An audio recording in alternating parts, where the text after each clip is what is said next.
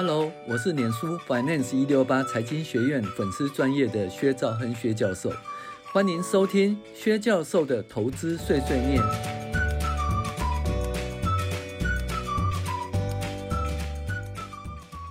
各位网友，大家好，我是薛兆亨薛教授。我们今天来讨论财报碎碎念零零六，营业分析之地区别分析与客户别分析。哈，那我们都知道，在那个。我们的财务报表附注里面有地区别分析，那这个东西很重要，基本上就是说，看你的那个销货收入的地点是在哪个地区呢？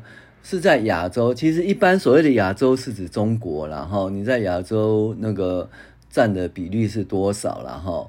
那是日本呢，还是在欧洲，还是在美国，还是在美洲哈，或其他地区？那这里的。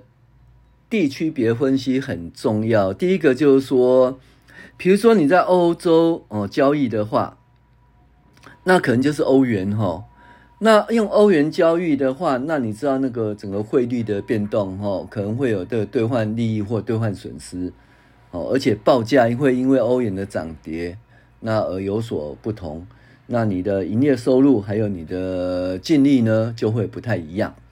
好，那如果是日元的话，那大家都知道现在日币贬值嘛，哈，所以如果你占日本的比重很高的话，那你可能的话，你的收入就会呃比较低，以台币计算收入就会比较低，哈，因为呃因为日币贬值嘛，那你在日本销销售可能以日币做交易的媒介，哦，所以台币计算就会比较低，那。同样的，如果说中国有人民币啦，还是用美元计价，会有不同哦。这是第一个。然后第二件事情就是说，我们现在都知道，嗯，整个世界的贸易，尤其自从说，呃，中美贸易战争以后呢，整个就是中国那一边的营收跟呃美国这一边的营收，或者中国以外这边营收呢，会有所差别哈。那那因为有，就是说有一些交易的时候，它会限制它的那个它的来源哈，它制造来源，所以呢，变成是说，你必须要好好的区分，说你这个交易哦是在中国的这个百分比是多少，然后就是说，诶，在非中国地区的百分比是多少哈，这个也是相当重要，因为有时候呢。你说它营收成长很厉害，可是它营收成长如果全部都来自于中国的话，那你就会想说，诶，那这个未来持续的成长性会怎样？那会会不会有贸易障碍的问题？哈，那这可能就是灰犀牛哦，灰犀牛会可能会发生，所以你必须要分析这部分的状况。那你要分析这部分状况，地区别分析就是很重要的哦。所以呢，我们在讲说地区别分析这个详细哈。的资料哦，就必须要去分析。那中间有一个就叫花仙子啊，花仙子它的地区别分析其实写的嗯相当的详细哈。那他会讲说，你看哦，台湾市场占全公司一半以上哦，然后日本多少，美国多少，欧洲多少，讲写的相当详细哈。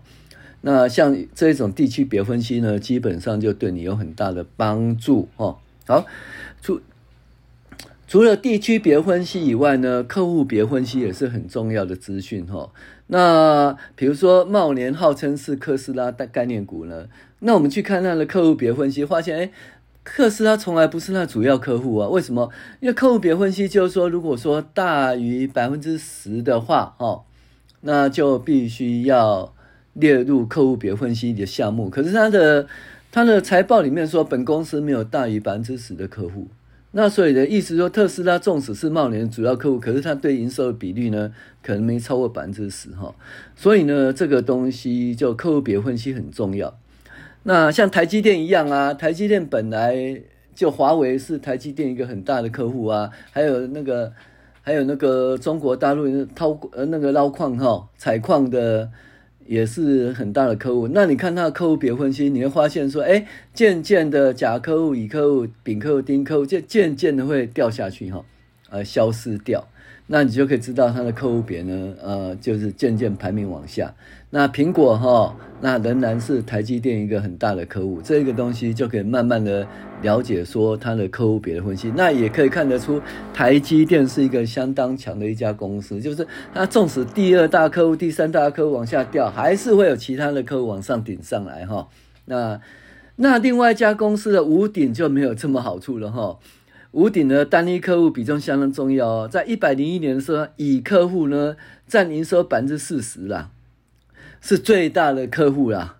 结果呢，后来乙客户营收大幅下滑，一直下滑，一直下滑。那最后呢，呃，五鼎呢，它这个应收账款收不回来了，乙客户应收账款收不回来，那五鼎的股价就走入长期的空头哈，所以呢，这个客户别分析其实也是相当重要的。那我们今天讲的地区别分析跟客户别分析哈，跟大家分享。我是薛兆恩薛教授，谢谢您的收听。